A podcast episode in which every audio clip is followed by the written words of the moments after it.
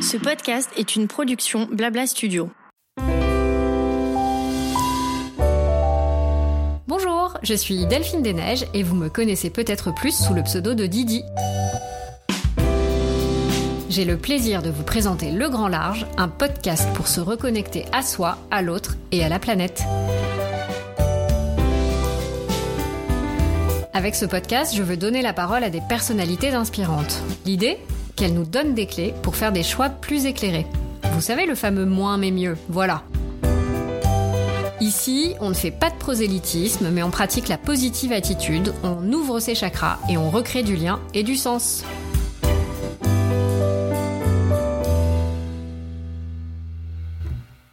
Quand on prend conscience que la mode est la deuxième industrie la plus polluante, plusieurs solutions s'offrent à nous pour changer notre manière de consommer. On peut opter pour la seconde main, le vintage ou bien choisir du neuf plus responsable. C'est le cas du Made in France, du moins en théorie. Il y a quelques semaines, j'échangeais sur le sujet avec Élise Chalmin, créatrice de la marque éponyme, qui m'a dit un seul mot, enfin deux, atelier clandestin en France, à Paris. Inutile de vous dire que je suis tombée dénue et j'ai voulu en savoir plus. Est-ce qu'on peut vraiment se fier au Made in France? Élise va nous éclairer sur le sujet. Bonjour Élise. Bonjour Didi. je suis super contente de te recevoir ici pour parler de la mode Made in France. Alors on va quand même faire rêver euh, ceux qui nous écoutent parce que ce sujet quand même, on en parle, j'ai été vérifiée dans nos stories, dans nos échanges depuis le 11 mars. Mesdames et messieurs, sous vos applaudissements, être une jeune mère entrepreneur, c'est euh, être disponible. Donc ce que je disais, c'est que cet épisode sur le Made in France, il est né en fait d'un échange avec toi sur Instagram. Euh, et en fait, l'idée, c'est que moi, je parlais à ce moment-là d'une vidéo sur la fast fashion et euh, du prix des vêtements. Et en gros, pourquoi 95 euros pour un sweat, en l'occurrence Made in Europe, c'était plutôt correct. Et euh, toi, tu as immédiatement réagi en message privé et tu m'as dit déjà merci d'en parler parce que euh, on n'a pas forcément ces infos euh, en tête. Et surtout, tu m'as dit bah, qu'on connaissait finalement trop peu la réalité du Made in France. Alors, avant de te demander ce qu'est la réalité du Made in France, j'ai quand même oublié de te demander de te présenter pour ceux qui ne te connaîtraient pas. ok, alors c'est parti. Je m'appelle Elie Chalmin, j'ai 30 ans. je suis donc la créatrice de la marque Elie Chalmin que j'ai créée en 2017 officiellement, mais en fait j'avais commencé en 2015. Euh, c'est une marque avec des vêtements imprimés qui faisait du Made in France, euh, qui en fait toujours un tout petit peu. Et, euh, et voilà. Tu vas nous expliquer justement ouais. ce faisait. C'est quoi du coup la réalité du Made in France pour toi? Bah, la réalité du Made in France, je pense que c'est en fait une, une idéologie dans le sens où les gens pensent que s'ils achètent du Made in France, ils achètent du Hermès. Euh, ce qui est pas le cas en fait parce que si Hermès a un prix, c'est aussi pour ça. Et en fait, euh, nous typiquement, en tout cas moi dans ma marque, on a arrêté de faire de la de la fabrication française parce que on n'arrivait pas à ce que les clientes comprennent que en fait, euh, tu peux vendre une chemise à 190 euros qui soit Made in France, mais tu n'auras pas les finitions d'une d'un truc Hermès ou d'un truc Chanel parce que en ça fait coûte trop cher. ça coûte beaucoup trop cher. Et donc en fait fait, le Made in France peut être, enfin, n'est pas du tout forcément gage de qualité. D'accord. Ouais, c'est assez étonnant euh, quand on entend ça parce que forcément, Made in France, tu te dis, bah justement, euh, il y a un gage de qualité, il y a un savoir-faire séculaire que tu vas retrouver dans la façon du vêtement que tu vas acheter, et donc euh, toi, tu dis que tu es obligé de rogner sur certaines marges, en fait, c'est ça En fait, euh, c'est-à-dire que si tu veux du Made in France qui soit fait bah, comme euh, une maison de luxe, euh, enfin, c'est-à-dire qu'il soit absolument parfait, voire fait comme, c'est triste ce que je vais lui dire, mais comme un vêtement qui peut être fabriqué en Chine, ouais. euh, bah, en fait, ton, ton prix de revient de vêtements, il est, enfin, il a explosé, quoi. C'est-à-dire que nous, tu vois, enfin, ta chemise te coûte déjà aujourd'hui, si tu, si tu la fais en France, le prix d'une chemise que tu vas acheter chez Zara. Ouais. Mais t'as pas les finitions d'un truc que tu vas acheter chez Zara. Ouais, t'as les dingue. finitions d'un truc qui est, qui est pas absolument nickel. Donc c'est là que ça devient compliqué, c'est-à-dire que si tu veux bah ouais des finitions qui soient d'une qualité absolument irréprochable, bah ta chemise euh, elle te coûte euh, elle te coûte 100 euros à fabriquer et en fait euh, bah il y a un moment où c'est pas possible. Ouais, au prix de la revente c'est un jour Ouais. quoi. D'accord. Exactement. En préparant cette interview, j'avais fait donc quelques recherches et j'ai découvert que je lis parce que je pourrais pas retenir selon le commissaire Gérard Villemain du service de la lutte des fraudes et de l'immigration irrégulière au sein de la direction du renseignement de la préfecture de police, n'est-ce pas? C'est quand même une source plutôt fiable. On démantèle en moyenne à Paris et en région parisienne une quarantaine d'ateliers clandestins dans le domaine de la confection de vêtements par an ça m'a juste fait halluciner en fait. Ouais, moi, je euh, t'avoue que j'ai découvert ça, euh, bah peut-être le 11 mars, je sais plus euh, quand c'était, mais je savais pas en fait. Toi, tu savais pas, ouais, non, en tant que créatrice qui faisait ah du Made in France. J'avais vu, je crois que c'est le reportage Arte, comment il s'appelle, Fast Fashion. Fast Fashion, ouais, Où j'ai découvert, je crois que c'était Pretty Little Things ou un truc comme ça, qui faisait à Londres dans des ateliers mais genre Clandés, horribles et en fait, je savais pas du tout que ça existait en France. non plus. Mais déjà, je savais pas que ça euh, existait en fait. Euh, moi, enfin, ce bah, reportage, euh, je pense qu'il est toujours disponible en replay. Et si vous avez l'occasion, regardez-le parce qu'il est très instructif. Mais comme toi, en fait, déjà de base, je n'avais pas la conscience que c'était possible d'avoir des ateliers clandestins en Europe quand tu estampilles une marque made in Europe ou made in, UK, etc. Ouais, bah moi je savais pas non plus. Et à Paris, franchement, je suis tombée des nues quoi. Mais attends, surtout que cet article là dont je parle, pareil je mettrai le lien sur Instagram si vous voulez aller le lire. En fait, il mentionne que c'est carrément même dans le dixième et que ouais ouais, il y en a partout. Mais il y en a partout. Mais ce qui est marrant, c'est que moi, quand j'ai mis ces stories là, en fait, j'ai mis des stories en disant, mais en fait, là, il y a une jupe made in France à 49 euros. Ce n'est ce n'est pas, possible. Enfin, vendu 49 euros, c'est pas possible. Et en fait, c'est là que j'ai plein de gens qui m'ont écrit, mais ouais, moi, je passe devant des ateliers, mais les gens le voient. Euh, j'ai aussi, alors, qui m'a raconté, enfin, je sais plus du tout. Je sais que on m'a raconté une histoire de une nana qui fait, qui a une marque de vêtements, qui allait se renseigner dans un atelier, qui avait rendez-vous, qui a oublié ses clés de voiture à l'atelier et qui est retournée pour récupérer les clés de sa, sa bagnole et qui en fait s'est rendu compte qu'il y avait 200 euh, personnes qui étaient cachées euh, dans le truc. Quoi. Non mais c'est c'est hallucinant. En fait, ce que je trouve triste, c'est que euh, pour moi, encore une fois, le Made in France, c'est un, c'est pas un label, évidemment. Euh, légalement, d'ailleurs, ça ne, ça ne garantit que, 45%. Euh. Alors, tu as trois labels qui existent, qui sont déclinés du Made in France. C'est Patrimoine Vivant. Euh, Je ne connais plus les deux autres en tête, mais euh, pareil, je les listerai. En revanche, le Made in France en tant que tel, ce n'est qu'une appellation. Et légalement, elle ne t'oblige qu'à 45% mm. de confection du vêtement en France. Donc, c'est quand même pas rien.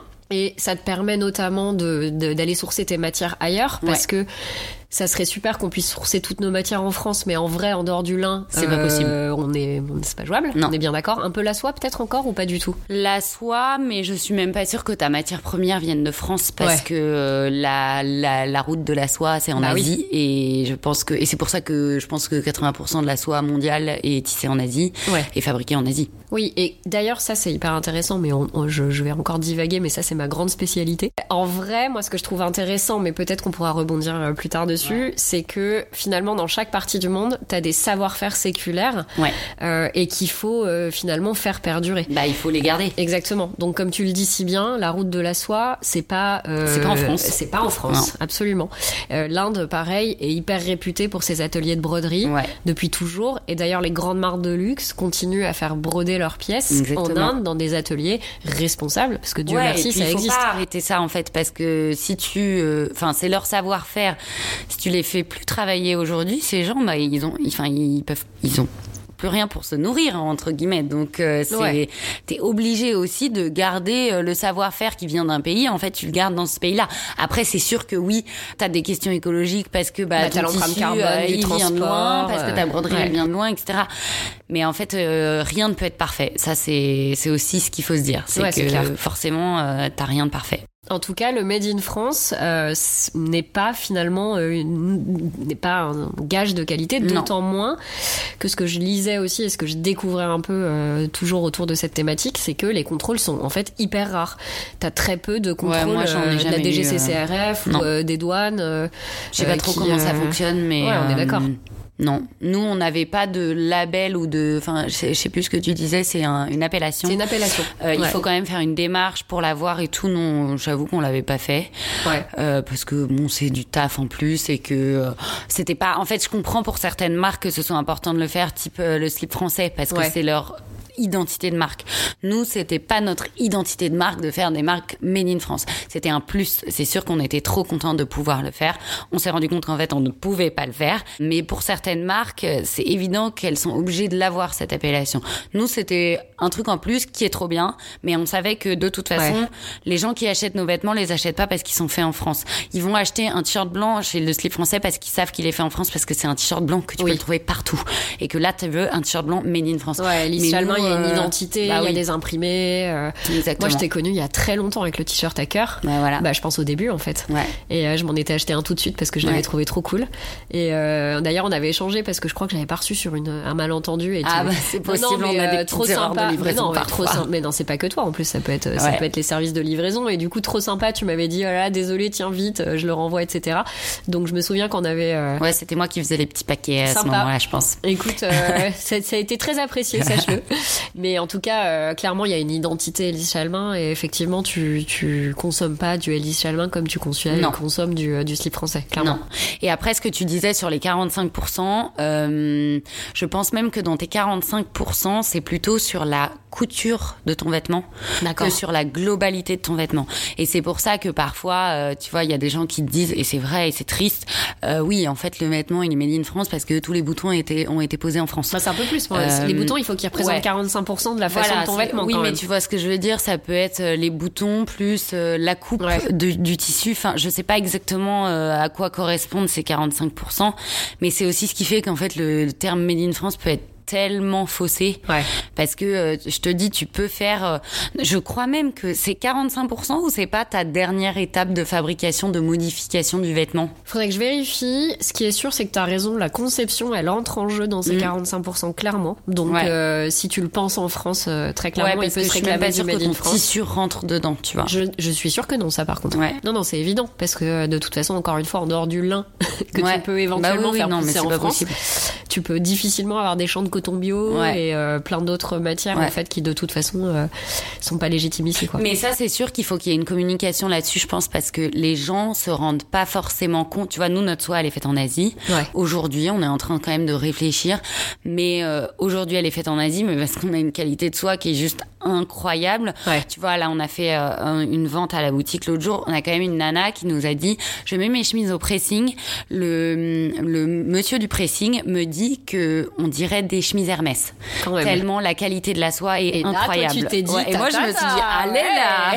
Trop Et bien. on a aussi une nana, bon ça je le recommande vraiment pas, mais qui nous a dit euh, mes chemises sont d'une qualité telle que je le mets, je les mets au sèche-linge. Euh, Ah ouais. moi, la, la chemise La en soie au sèche-linge quand même, c'est c'est ambitieux. Ouais non, moi je le conseille pas, mais bon, euh, j'ai été quand même hyper étonnée qu'elle me dise ça quoi. Et je me suis dit ouais, c'est vrai que la soie elle est dingue. Mais oui, il faut qu'il y ait une communication euh, là-dessus sur le Made in France parce que en fait, euh, typiquement, bah il y a des gens qui se disent ah ouais, mais si sa chemise elle est faite en France, mais en fait sa soie elle vient pas de France. Est-ce que votre sourcing est français? En fait, avoir un sourcing français c'est euh, limite injouable en fait. possible. Donc, à moins que tu fasses de euh, l'upcycling, encore une fois, ou Ouais, ce genre de voilà. choses. Oui, mais mais, après, en c'est fait, un autre. euh, ouais. c'est de l'upcycling, mais ta, ton tissu sera peut-être quand même pas tissé au départ euh, en France. Bah, c'est même certain. ta matière plus première, France, quoi. on a quand même perdu les machines, Ah on a perdu les savoir-faire. Ouais, ouais, il y a quasiment rien. Mais c'est clair, t'as quand même plein de marques qui se disent ok, j'aimerais faire un retour en France. On parle même pas du problème Ouais. du coût et du prix de vente de revient en fait du vêtement. On parle ne serait-ce que des capacités des, des usines françaises. Non, mais il n'y a pas du tout la capacité. Si toutes les marques devaient rapatrier en France, il n'y a pas du tout de capacité pour On ça. est bien d'accord, ouais, c'est clair. Donc pour toi aujourd'hui, le Made in France, c'est plus, c'est plus ou pas du coup un synonyme de qualité? Euh, pour moi, c'est pas synonyme de qualité. Ça peut l'être. euh, mais de manière, euh, on va dire, plus générale et pour des marques qui soient pas euh, haut de gamme, luxe, ultime, je pense que c'est compliqué. Pour toi, le seul Made in France sur lequel on peut avoir confiance, tu me dis si je me trompe, c'est du coup les marques de luxe.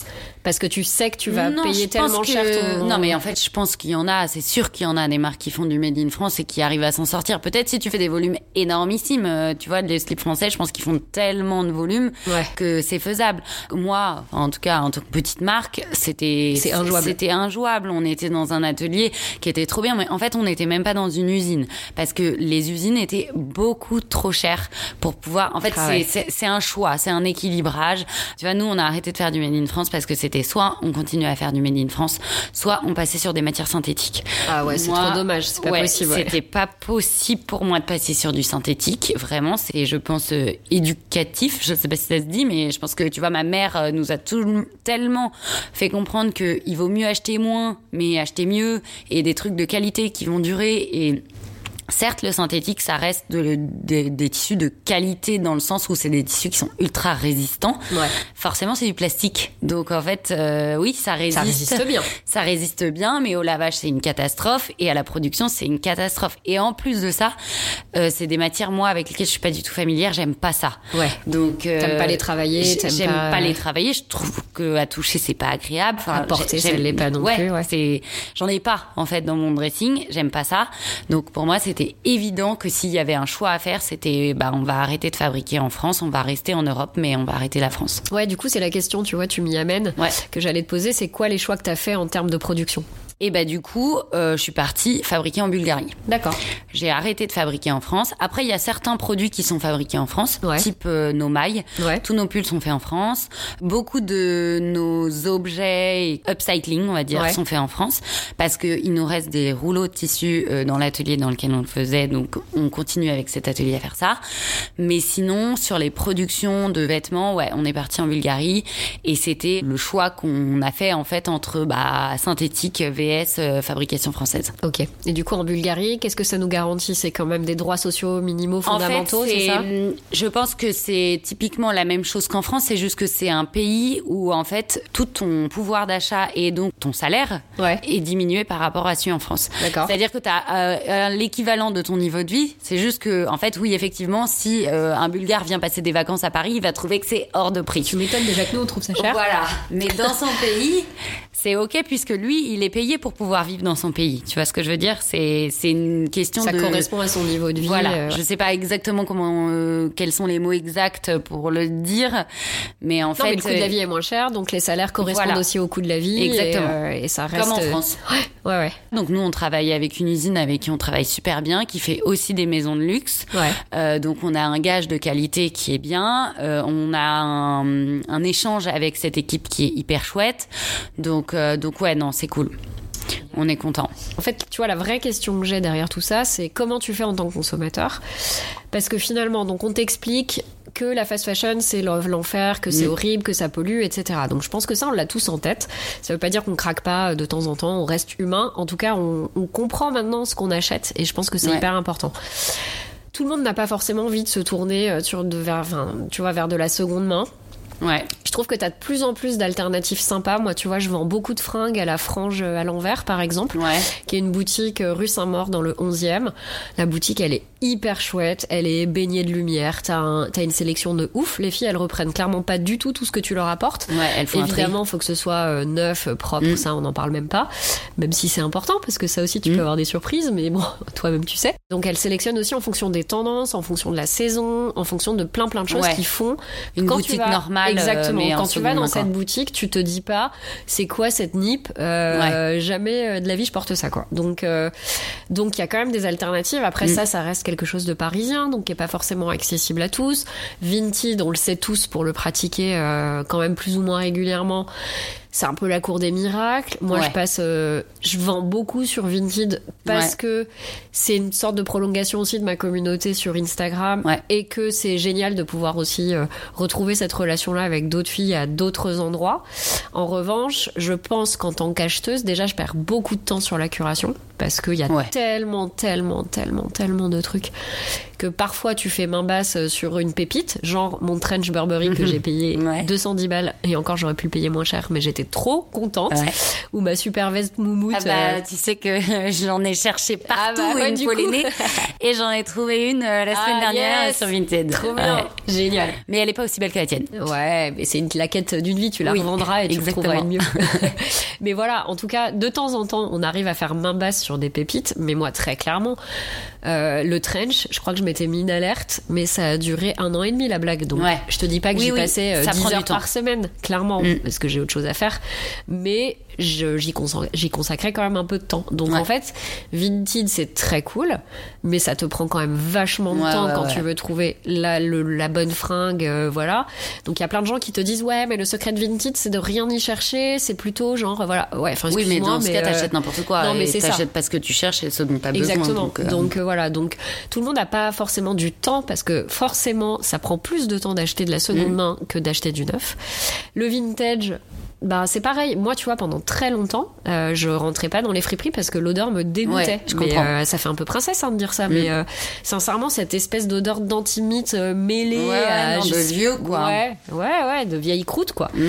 Donc euh, franchement, pendant très longtemps, même les friperies un peu classe, un peu sympa, j'avais un peu de mal à rentrer Ouais, parce que Je, suis pas très friperie non plus. bah tu vois, il y a même des achats que j'ai fait quand même, genre les petits bandanas quand c'était pas trop À la mode, euh, les friperies elles en avaient plein. Mm. Donc je me souviens que j'avais acheté deux trois bandanas un peu sympas que j'avais payé 5 balles, euh, c'était to- c'était top. Ou euh, j'avais trouvé aussi euh, mon super euh, jean, mon short de bonasse après le Ah jean. bah bien sûr, le, le petit short Levi's coupé que tu ouais, ouais, payes quand aussi, même. donc en friperie, quand même eu à 25 15 balles, ouais. Et depuis, il est monté, effectivement, parce que je l'avais acheté chez Kiliwatch à l'époque, c'était pas du tout, voilà. Donc déjà, Kiliwatch, ils les vendent 25 ou 35 cette année, je crois, je sais plus. Ouais, je sais pas, moi j'en avais acheté euh, en face du bon marché, là, je sais plus, il y a une friperie. Et Ouais, je vois. Ouais. Je les avais achetés là-bas. Et euh, donc euh, déjà le cours du, euh, du short Levis coupé, il a quand même bien monté, mais en boutique, tu le payes encore, je crois, c'était exactement le même, 75 balles. Ouais. Donc là, tu te dis ouais, quand même, faut arrêter de déconner, quoi. Donc il y a quand même des pièces vintage où tu peux te Bah, c'est faire des intemporels en fait. Exactement. Tu- En fait, tu t'en fous un peu. euh, je veux dire, ta coupe, elle va pas changer, euh, donc euh, tu clair. peux très bien les prendre en seconde main. ouais. On est bien d'accord. Ouais. Comment tu fais quand tu n'as pas envie ou quand tu n'as pas l'offre sous la main, que t'aimes pas, que t'aimes pas forcément les friperies ou que t'en as pas sous la main, que tu veux acheter du neuf, que t'as bien compris que la fast fashion c'était bien pourri. Mhm. Comment tu fais pour te tourner vers un achat responsable, sachant que ben, du coup le Made in France n'est pas forcément ce- cette garantie absolue d'acheter responsable? Je dirais qu'il faut quand même faire attention au lieu de fabrication. Ça, c'est évident. Pour toi l'Europe c'est un vert Moi, l'Europe, c'est euh, ouais, nickel. ok. Euh, parce que c'est quand même des conditions de travail qui sont très bien. euh, c'est pas à l'autre bout du monde, donc euh, ton, ton vêtement, il a pas fait le tour du monde. En revanche, je trouve quand même que ce qui est mais encore plus important, c'est le matériau des vêtements que tu achètes. Après, en fait, c'est juste que c'est pas du tout le même sujet. Euh, t'as un Ouais, sujet humain et t'as Ouais. un sujet écologique. Ouais. Euh, Mais c'est ça qui est donc, euh, compliqué dans le vêtement responsable en fait. Et je trouve que moi, le vêtement idéal, c'est un vêtement qui est fait en Europe, euh, dans des matières naturelles. Ouais. Voilà. Ou, ou si c'est pas naturel, c'est des matières qui sont euh, éco-friendly. euh, tu vois, typiquement le tencel, par exemple, qui est pas une matière naturelle, Ouais. qui est pas hyper connue, mais c'est la matière la plus plus bio que tu puisses avoir. Alors raconte-nous c'est quoi le tencel En fait, c'est une matière qui est comme la viscose, dans le sens où c'est une matière qui est végétale. C'est Ouais. fait à partir d'eucalyptus, il me semble. Et en fait, la transformation en fibre euh, se fait avec des solvants non toxiques. D'accord. Et c'est la grosse, grosse différence avec la viscose, où tout le monde pense que la viscose, c'est ok, c'est une matière euh, détente, cool, euh, trop éco-friendly, alors que pas du tout. C'est une matière qui est ultra, ultra, ultra polluante. Par exemple, le coton, c'est polluant parce que ça utilise beaucoup, Beaucoup d'eau. Mais ça utilise pas des solvants toxiques. La viscose, c'est une matière qui est, qui est faite à partir de matériaux toxiques. Enfin, pas à partir de matériaux, mais avec des solvants de transformation qui sont toxiques. Ces solvants, ils vont dans l'eau et puis ils pourrissent les eaux. Puis ils pourrissent Euh, aussi les humains qui, j'imagine, transforment Exactement. aussi. Ils pourrissent- euh, bah, et D'ailleurs, ils en euh, parlent vachement, je crois, dans le documentaire Ouais, euh, Fast euh, Fashion. Fast Fashion, euh, justement des, des maladies qu'ont les, les, les travailleurs en fait qui travaillent Ouais. ces matières-là. Euh, donc voilà, c'est une matière où on se dit ah bah c'est une bonne alternative et tout. Non, c'est pas vrai. Et nous, on a plein de vendeurs. Franchement, c'est hyper dur de trouver des tissus euh, qui soient euh, bons. Tu vois, et on envoie des, des, je vais pas dire des marchands de tissus, mais bon, des vendeurs de tissus, des Ouais, boîtes bah qui ouais. viennent nous présenter leur collection de tissus et tout. Et euh, c'est tellement dur de trouver des matières naturelles ou qui soient vraiment, vraiment éco-friendly. Enfin, nous, euh, tu vois, encore la semaine dernière, on va chez un distributeur de tissus pour essayer de trouver, parce qu'en plus, nous, on fait imprimer nos tissus, donc c'est encore plus euh, une tannée. Bah ouais. Et tu vois, ils avaient mais un tas de viscose, mais genre énorme. Et nous, on leur disait non, viscose, c'est non. Euh, oui, mais elle est éco. Ouais, mais non, c'est non quand même. Euh, En fait, on n'a vraiment pas envie de se, de, se- de se mettre là-dedans De parce que si on ouais. se dit oui, bah la prochaine fois, ce serait ah ok, bon, le polyester, euh, ok, il est recyclé, bon bah d'accord. Mais non, en fait, on n'a pas du tout envie de, de tomber dedans. Donc, pour l'instant, nous, on est full, full matière naturelle. Et moi, je trouve que c'est, euh, enfin, en fait, une des, des premières choses à regarder parce que c'est c'est ce qui est déjà mieux, le mieux pour ton corps. Ouais, c'est ce que j'allais dire tu aussi. mets sur ta Ouais. peau, quoi. C'est, c'est, c'est naturel, c'est pas du plastique, c'est, ça a pas été transformé dans des trucs dégueulasses. Enfin, voilà. euh, tu vois, on voit pour les bébés quand même. Les Ouais. bébés, il y a, il y a aucune matière synthétique pour les bébés. C'est pas même un- en fast fashion, hein, parce que Mais j'ai déjà traîné oui, mes guêtres sur le site de fashion, Zara c'est clairement. euh, réglementé. Bah en fait, c'est c'est pas un mystère. Hein. Mm. C'est que si c'est extrêmement réglementé comme ça pour les bébés, c'est qu'en fait c'est pas bon pour ta peau d'avoir Ouais, des, des vêtements euh, faits à base de plastique sur toi, quoi. Ouais, c'est clair. Donc euh, donc voilà. Donc ouais, moi je trouve que pour euh, trouver le vêtement idéal, après c'est pas facile et ça a un coût. Ouais. C'est sûr. Les matières euh, naturelles, ça coûte euh, dix fois plus cher que euh, les matières synthétiques. C'est genre il y a, y a pas de débat quoi tu vois un, un coton vs euh, un polyester euh, c'est euh, x3 par rapport au prix du polyester Ouais, c'est clair. Donc, Par contre, c'est euh, une pièce aussi qui vieillira mieux. Et ça, je pense que c'est important Euh, de le c'est une dire. pièce qui vieillit différemment on va si dire tu l'as, si tu l'as, c'est Ouais, l'entretenir c'est une aussi. pièce qui s'entretient. C'est sûr que c'est des pièces que tu dois repasser quand ça sort de Ouais. la machine parce que en fait c'est de la matière naturelle donc ça se froisse. Euh, c'est sûr que si tu mets toutes tes fringues en polyester à la machine, elles vont sortir, elles sont toutes Nickel. droites, et Ouais, c'est clair. quoi. Mais euh, c'est c'est pas la même utilisation des vêtements et je pense que t'as vraiment des gens qui s'en foutent complet. Et encore une fois, c'est je pense que c'est aussi de l'éducation Ouais. et c'est des gens qui connaissent pas, qui savent pas, etc. Et En fait, moi, ce que je trouve intéressant dans cette problématique, finalement, c'est que tu disais très bien, elle est multiple. C'est-à-dire que tu as le facteur euh, social avec Ouais. les travailleurs et tu as le facteur environnemental. Le social, tu peux très bien fermer les yeux et continuer à fermer les yeux. Après tout, de toute façon, tout ce qu'on consomme, on, ça arrive euh, livré clé en main euh, de, de- de- dans, dans- dans nos supermarchés Co. Donc, Mm. en fait, ça reste encore, je trouve, très facile aujourd'hui de pas se poser de questions Ah bah sur oui, c'est comment c'est arrivé là. bien Voilà. sûr, Après, euh, le facteur environnemental, il est multiple aussi, c'est-à-dire que bien sûr, il y a l'environnement local de l'endroit où ça a été produit. Mm. Quelles conséquences ça a effectivement non seulement sur la personne qui va avoir utilisé des solvants pour produire ou transformer une matière en tissu, euh, puis effectivement euh, tous ces produits chimiques qui se déversent, etc., etc., puis qui continuent à se déverser? Parce que quand on fait, moi, ça aussi, je ne le savais pas il y a encore pas si longtemps que ça. C'est-à-dire que quand on fait une machine à laver, si on a des matières euh, synthétiques, ouais, t'as tous les petits microplastiques tous qui les sortent. microplastiques et les nanoparticules, elles se Mm. barrent et elles se barrent dans nos eaux, quoi, ouais. dans le réseau des eaux Bah, usées. c'est typiquement pour ça qu'on n'a pas envie d'en faire aussi. Et en fait, ça, c'est quelque chose, je pense qu'on a, qui peut déjà un peu plus nous impacter, parce que Ouais. c'est nos eaux usées à nous. On ne parle plus Ouais, du bout du tu, monde. tu te euh, rends compte tout de suite en fait. que- Exactement. ah oui, en fait, dès que je lave mon vêtement, je pollue. Je pollue. Donc Voilà. euh, bon, Donc ça, c'est quand même un argument. Mm. Et pour moi, l'argument ultime, c'est exactement ce que tu dis. Tu as un impact sur ta santé quand tu portes des matières synthétiques et euh, qui ont été transformées n'importe comment, euh, n'importe où en fait. Et ça, c'est quelque chose, tu vois, c'est un peu l'analogie avec la viande. Moi, souvent, quand j'explique Ouais. que je mange moins de viande, que j'essaye de rationaliser ma consommation, etc., alors même que j'aime ça, donc c'est plutôt compliqué pour moi. ouais. C'est compliqué euh, juste Dans ton égoïstement parce que j'aime bien. C'est Ouais, compliqué dans mon quotidien. C'est compliqué parce que socialement, c'est pas encore acté. Tu passes Mm. pour une sale bobo de merde euh, parce que t'as tes idées à la con. Et ok, très bien. hein, je veux dire, euh, j'assume complètement.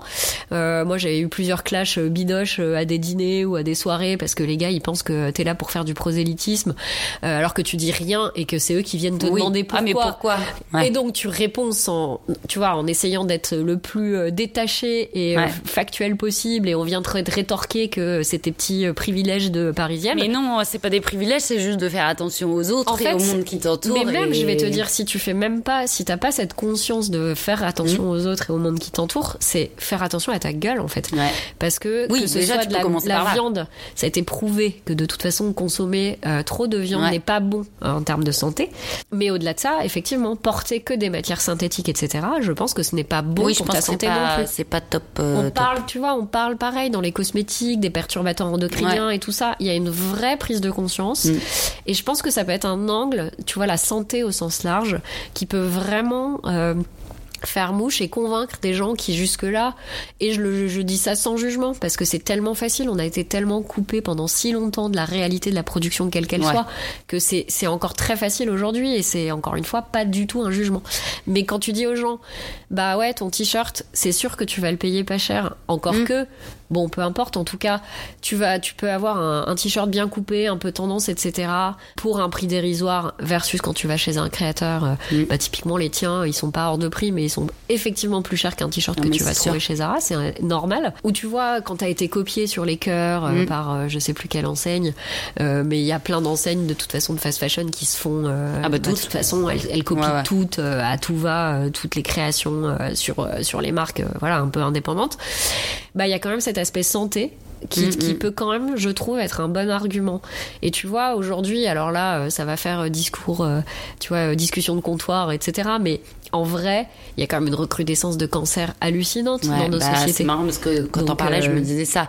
Je me disais, en fait, ce qui est ouf, c'est que, mais de manière assez globale, hein, et c'est pas du tout sur le vêtement, on a tellement changé de manière de consommer par rapport à l'époque de nos grands-parents. Ouais. On s'est créé tellement de confort. Tu vois, je pensais à- aux enfants. Tu leur donnes des, des gâteaux dans des sachets en plastique qui sont plein de merde. Ouais. Le truc est suremballé dans un carton. euh, et bon, en dehors de l'emballage, tu te dis, en fait, euh, nos grands-parents, ils avaient acheté une baguette de pain, ils mettaient de la confiture et, Et c'était bien. délicieux et c'était très bien. Et en fait, je me rends compte, même nous, hein, enfin moi je suis la première hein, à m'acheter aussi des trucs au supermarché qui sont déjà faits entre Ouais. guillemets. Typiquement, je parlais tout à l'heure des croque-monsieur.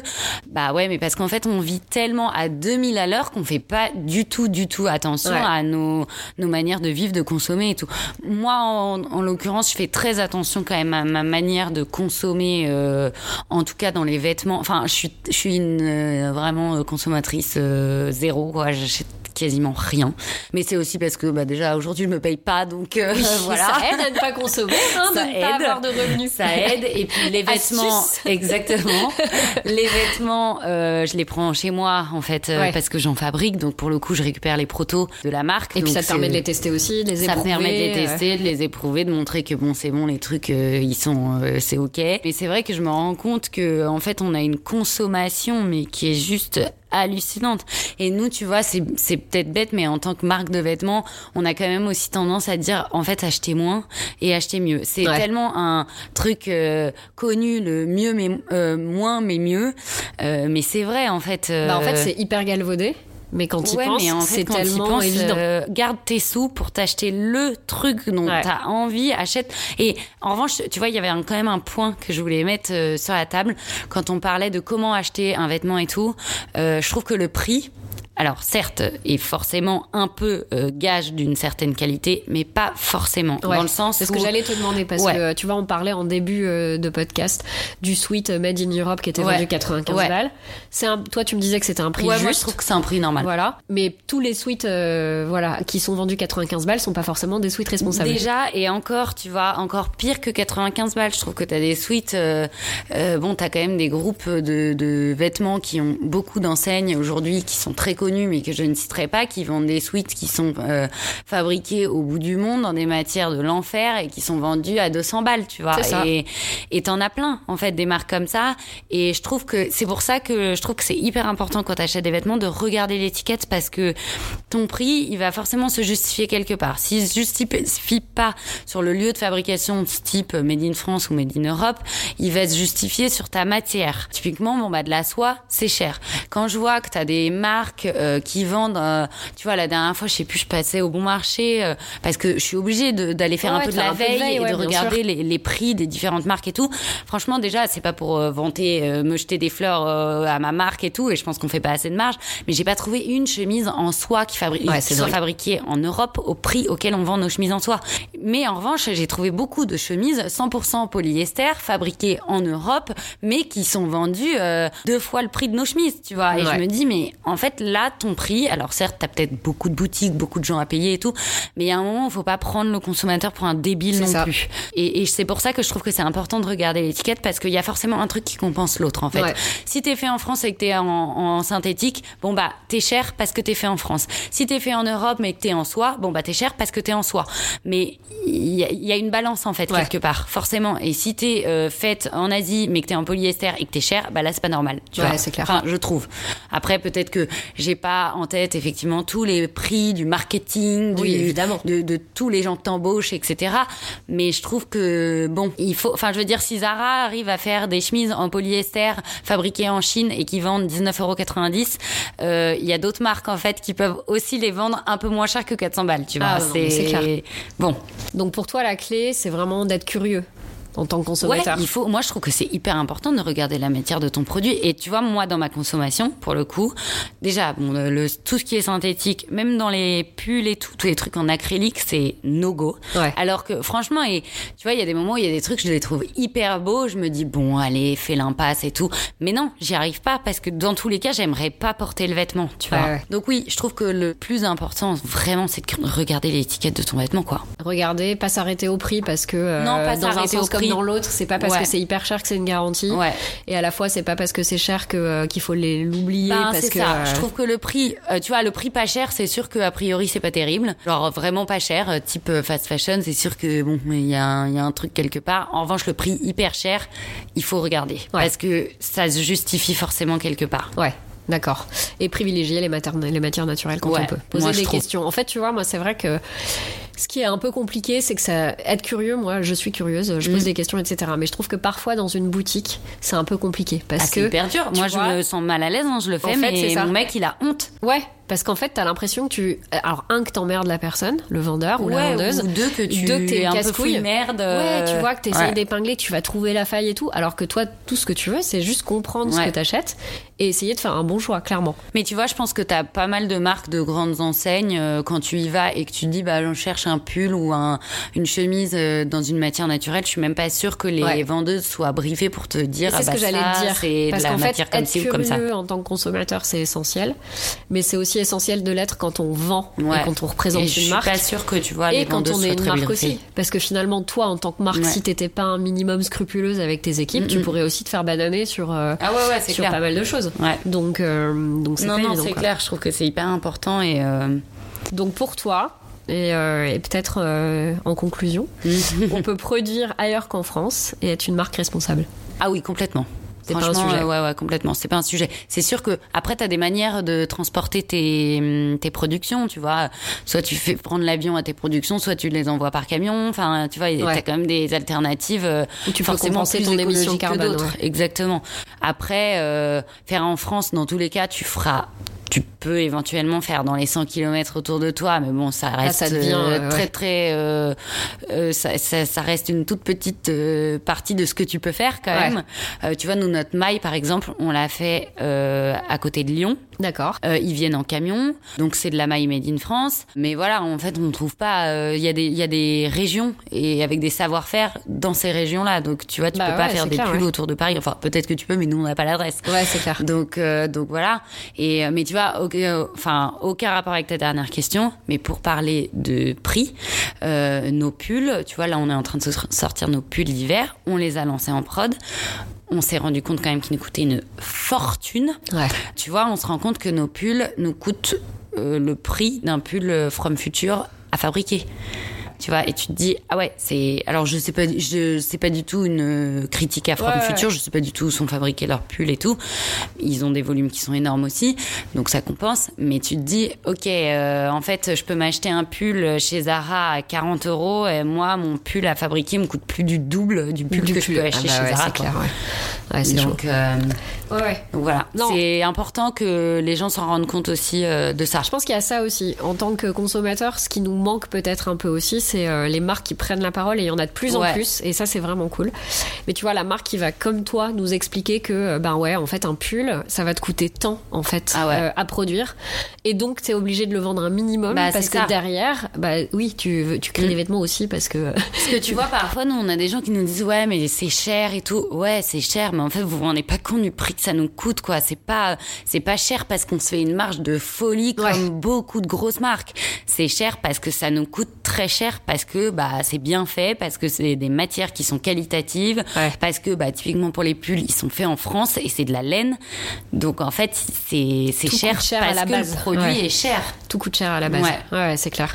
Et ça, je pense que c'est important de le dire aussi, euh, de, euh, de pouvoir. euh, Tu vois, il y a quand même un moment où un- on a l'impression de se faire bananer quand Ouais. on est euh, consommateur. Mais je pense qu'il y a beaucoup de moments où tu te fais bananer en tant que consommateur. Ça, Exactement. évident. Et du coup, vous en pâtissez aussi, Ouais. vous, les marques Ouais. qui faites bien les choses et qui euh, essayez de réinsuffler un peu de sens aussi Bah, parmi tout ça. parce que c'est vrai quand tu vends cher, tu vois, oui, nous c'est cher ce qu'on vend, mais c'est cher parce que c'est ce que je te dis, c'est justifié. Mais c'est vrai quand t'as des gens qui te disent, ouais, c'est beau, mais c'est cher, t'as l'impression que en fait la personne se sent euh, couillonnée. Ouais, c'est ça. Tu vois comme si en fait euh, c'était forcément T'étais fait là pour pour vous- l'avoir, quoi. Ouais. Ouais. Alors que non, en fait, euh, bah ouais, c'est cher, mais c'est le prix des choses. Et ça, c'est et difficile c'est à- pas parce que c'est cher que c'est le prix des choses. Ouais. Voilà, c'est ça qui est c'est compliqué qui est en fait aujourd'hui. Moi, je pense qu'on est vraiment à un moment de transition en fait, où Ouais. entre le, on a acté encore une fois un certain nombre de choses. Ouais. On essaye de faire des achats plus conscients et plus responsables, mais entre les deux, il y a pas mal de tri à faire. Ouais, et ouais. c'est ça aujourd'hui qu'on n'est peut-être pas capable encore de faire de manière très Ouais. pertinente et très efficace, parce qu'il y a encore tellement de critères qui rentrent bah, en, clair. ligne de compte. euh, Voilà. Comment Mais bon, euh, je pense que tu as une communication qui commence à grandir là-dessus. On, on enlève un peu le voile sur la fabrication et tout. c'est la clé pour toi? Vous faites quoi chez Elise Bon, moi, je Chalmin, trouve que euh, c'est pour, euh, assez. euh, Alors nous, on n'est pas du tout. euh, Enfin, on le fait en fait de manière tellement naturelle qu'on n'a pas de, de groupe RSE et tout. On, en fait, on pourrait, mais on le fait parce que c'est naturel et c'est pas un argument marketing en fait. C'est Ouais. juste que bah pour nous, c'est normal de faire comme ça et basta. Euh, ça pourrait être un argument marketing, mais enfin, c'est c'est pas le principe euh, de la marque. Donc voilà, nous, on essaye, euh, je te dis, de faire au maximum bah, des matières qui soient les plus green possibles. On a du polyester uniquement dans nos sweatshirts parce que c'est la partie euh, molleton en fait euh, du sweatshirt pour les sweatshirts d'hiver. Il n'y a pas d'autre alternative aujourd'hui que ce polyester qui est quand même un polyester recyclé. Ok. Mais euh, tu vois, on pourrait faire des sweats en coton gratté, par exemple. C'est sûr, il serait 100% coton, mais en fait, euh, on aurait froid en, en Bah ouais. hiver là-dedans. Mais sinon, euh, enfin, franchement, on essaie juste de faire le mieux qu'on peut et, euh, communiquer dessus. Et ouais, et communiquer dessus. Après, on n'a pas envie non plus de vendre des chemises à 500 euros ou des pantalons à 500 euros. Donc, on essaie de trouver un juste milieu. Ouais, c'est clair. Parce que vous mettez pas euh, beaucoup en avant justement le fait que non, vous êtes. parce euh, que c'est pas un argument marketing en fait. Enfin, et tu ça crois pas que tu, mais on je sais pas. pas, hein, je, euh, je réfléchis à haute voix en direct avec toi, mais euh, Bah, en fait, nos clientes, elles le savent. Euh, elles le savent parce qu'elles achètent depuis longtemps, parce qu'on a un énorme taux de récurrence de clientes. Ouais. Donc, en fait, elles savent que bah, nos chemises, elles sont hyper quali, qu'elles sont faites comme ci, comme ça. Qu'elles bougent pas, euh, qu'elles sont bougent hyper- pas et tout. Donc, c'est vrai que... Enfin, on en parle hein, quand même, on le dit. oui, Moi, ce que je le j'allais dire, dis. c'est pas non plus, euh, c'est pas caché hein, sur le site. Non, pas euh, très vite euh, dans, dans, dans l'histoire de la marque, etc. euh, c'est pas, euh, c'est pas ostentatoire, mais c'est, euh, c'est pas caché non plus, heureusement, ouais. Non, non, c'est pas caché. C'est dit, bah, on est fiers quand même de le faire, euh, de faire des vêtements qu'on ouais. qu'on fait au maximum euh, très bien. Après, euh, on le fait pas. En fait, ce que je veux dire, c'est qu'on le fait pas pour un argument marketing. On fait Ouais. pas ça pour communiquer dessus. On fait ça parce que j'ai toujours fait ça depuis le début, quasiment, à part une année où j'ai fait des trucs qui étaient en néoprène. Et je me suis rendu compte qu'en fait, euh, je voulais pas du tout faire ça. C'était au tout début. Je ne trouvais pas d'alternative pour imprimer mes matières pour de l'hiver. Ouais. Euh, tu vois, c'était ma première collection hiver, je crois. Donc, euh, donc voilà. Mais euh, c'est pas un argument. Enfin, c'est pas quelque chose qu'on fait pour le marketing. Donc voilà, on le fait parce que c'est important pour nous et et que c'est important pour nos clientes. ok. Super. Bon, pour résumer, Grande coup, conclusion. euh, ouais, non, non, mais intéressant. Euh, pour euh, pour résumer, en gros, le Made in France n'est pas forcément un gage de qualité, mais on peut se tourner quand même vers du Made in Europe, regarder les étiquettes, se poser les bonnes questions, essayer de privilégier les matières naturelles, s'interroger sur ce qu'il y a derrière un prix, Ouais. pour comprendre si c'est justifié ou non. Donc passer un peu plus de temps sur un achat, mais au moins Ouais. le rationaliser et savoir que voilà, on se fera moins bananer en passant ce temps-là à essayer de décortiquer un peu tout ça euh, pour pouvoir euh, faire un achat plus responsable. Ouais, et faire un achat responsable, je trouve que c'est vraiment réfléchir à ton achat. Enfin, c'est le premier truc en fait. Si tu dis bon, j'adore, j'adore, j'adore, mais est-ce que j'en ai besoin? Est-ce que j'en ai vraiment envie? Est-ce que je vais le porter pendant 10 ans ou pas? Euh, Voilà, c'est ça en fait euh, aussi. Ouais. On exite un peu les, euh, les Ouais. achats coup de cœur impulsifs Ouais. euh, quand t'as passé une selle de journée, que tu vas te faire une tablette de chocolat et que tu passes par la boutique avant. euh. C'est ça, exactement. Ou alors tu passes chez Elise Chalmin. Oui, ça sera pas, ça sera un achat craquage, mais euh, Ouais. Mais bien tu vas le investi. garder longtemps et c'est transgénérationnel. Tu la refileras à ta fille euh, quand elle aura 20 ans. Super. Pour finir, Elise, j'ai deux questions à te poser. Un- tu sais, comme tu le sais, c'est un podcast qui traite d'un mode de consommation plus responsable au sens large. Donc, je voulais voir avec toi, qu'est-ce que tu es la plus fière d'avoir accompli jusqu'à présent, que ce soit en termes personnels ou professionnels ou les deux. Je pense que par rapport à ma consommation, euh, bah, je pense que déjà je suis très fière de me dire que ça fait 4 ans que je suis pas rentrée chez Zara. Bravo. Euh, c'est, je pense qu'on peut l'applaudir. Ouais, ouais, parce que même Parce pour ton que- fils, t'as réussi. Moi, j'avoue Ouais, que j'ai été pour mon Non, fils non. une fois. Non, non. C'est la euh, honte, mais je l'ai fait. Bah ouais, mais en même temps je comprends et euh, Bah, en fait. franchement, quand tu euh, vois le prix des trucs. euh, Ah bah oui, moi j'achète que que que que quasiment de la ouais, Ouais, franchement beaucoup de seconde main si c'est pas ouais. moi qui achète, c'est-à-dire que ma mère va m'acheter des trucs. Ouais. Euh, mais moi quand j'achète, je n'achète que de la seconde main Ouais. parce que je trouve que c'est Ça délirant. va trop vite, c'est Ça clair. va trop vite, c'est de la conso, mais de ma boule, quoi. Quand tu te dis, ok, au bout de deux mois, euh, ça lui va plus. Deux euh, mois, t'es mignonne, hein, ça peut être plus court. hein. Exactement. Donc ça, je pense que c'est vraiment. Je suis très contente parce que quoi qu'on puisse dire, Zara fait quand même des trucs hyper cool. Ah, c'est clair. Tu, tu vois, je regarde hein, le site. Forcément, je regarde, mais je me dis, euh, ouais, putain, waouh, euh, pour euh, 100 euros, t'as 5 articles dans ton panier, euh, c'est chaud. Donc voilà, ouais, je pense que ça, euh, j'en suis très contente. Et sinon, euh, qu'est-ce que, ben, je fais le ménage chez moi avec euh, quasiment que du vinaigre blanc. C'est bien déjà. Euh, et puis, euh, et puis, euh, je sais pas. Je... Non, mais c'est génial, tu vois, c'est tous ces trucs en Ouais. transition qu'on n'aurait peut-être pas envisagé Ouais. il y a quelques années, mais euh, Ouais. voilà, c'est des usages. Ouais, et puis tout le euh, côté perturbateur endocrinien, Ouais. endocrinien te fait quand même vachement réfléchir. Ouais, c'est hein, clair. euh. Ah ouais, c'est clair. Moi, j'ai, ça fait quelques années maintenant que que ce soit les produits d'entretien ménager ou euh, les produits de beauté, Mm. Ouais. je suis intraitable quoi. Le, le Bah, t'as raison, euh, hein, parce que c'est hyper important. Je pense. Après. euh, On s'est, on s'est fait tellement, on s'est tellement créé de confort. euh, ouais. Ouais, et je trouve qu'en fait, on n'a pas besoin de tout ce confort, on n'a pas besoin d'avoir des multitudes de vêtements pour être content et Vêtements heureux. Co, et et, tu sais, euh, la dernière fois, j'étais morte de rire. Je passais à une présentation presse que je citerai pas parce que j'ai pas envie d'avoir des ennuis. Ouais. Non, puis en plus, je fais pas de bashing, mais euh, globalement, il y avait, euh, c'était une nouveauté dans le domaine capillaire. Et donc, le gars nous expliquait pendant un quart d'heure, c'était genre un, un masque avant shampoing. Et je l'écoutais dérouler son argument marketing. Et le gars, en fait, c'était une routine en quatre ou cinq produits. Et je me Ah ouais. disais, non mais mec, en fait, c'est délirant. quoi. Ouais, bah déjà, Donc, le tu vois produit, était l'emballage du hein. produit. euh, Le truc, il était clean. ouais. L'emballage, euh, il me semble que c'était un truc euh, Ouais. labellisé FSC le- pour pour la partie carton, etc. Mais tu vois, au bout d'un moment, tu te dis, mais mec, ça, en fait, euh, j'ai pas besoin. Déjà, j'ai pas, J'ai le pas le temps. temps. Voilà. T'as pas le temps d'avoir une routine Non. en 5 points pour Non. tes cheveux le matin, hein, c'est clair et net. Mais même une fois par semaine, t'as pas le temps. non. Et au-delà de ça, euh, je sais plus, chaque truc était à 30 balles euh, minimum. Ouais. Et t'es là, mais dans quel monde il vit, quoi? Enfin, ça m'a un peu fait de la peine pour lui, même limite, tu vois. Parce que je me suis dit, euh, c'est un peu euh, fou de sortir encore ce genre de truc en 2021, quoi. Ouais, ouais, Donc, je pense, que, tu peux je pense que petit à petit, quand même, il y a des, y a des prises de conscience et on se rend compte que bon, tout ça, on n'en a pas forcément besoin. C'est parce qu'il te rend heureux, quoi. Non. À la fin de la journée. Exactement. Et dans la même veine, est-ce qu'il y a encore des choses que tu aimerais améliorer? Euh, J'aimerais faire un gros tri chez moi.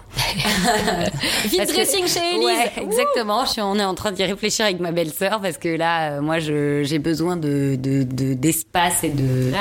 Ah ouais, ouais, même les meubles et tout. Alors que tu vois, je te dis, je consomme pas beaucoup, mais en fait, tu récupères les trucs de ta Ouais. grand-mère, de machin, et puis en fait, euh, t'en as partout. Tu vois, mes manteaux, euh, typiquement, bah, en fait, j'ai eu certes cette période où je consommais, où je m'achetais un manteau tous les ans. Ouais. Bon, bah, ça fait très longtemps que ça m'est pas arrivé, mais comme je garde beaucoup les choses, bah, j'ai, je pense, euh, 20 manteaux ou 30 manteaux. Ouais. Euh, tu vois, et je me suis acheté ma peau euh, l'aînée sur Vinted. qui prend de la et là- en plus, la peau l'aînée. Ouais, mais là, Ouais. je me dis, ok, tu vas virer tous tes autres manteaux ou tu vas garder trois manteaux, quoi.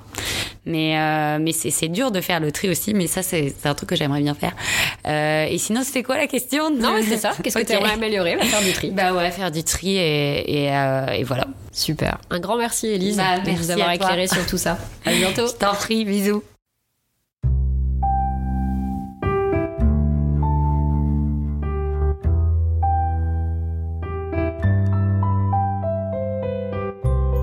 Merci pour votre écoute. Si vous avez envie de soutenir le podcast, n'hésitez pas à me laisser 5 étoiles. Rendez-vous sur le compte Instagram Les Rencontres du Grand Large pour me faire part de vos commentaires, vos avis et vos envies. À bientôt pour un nouvel épisode.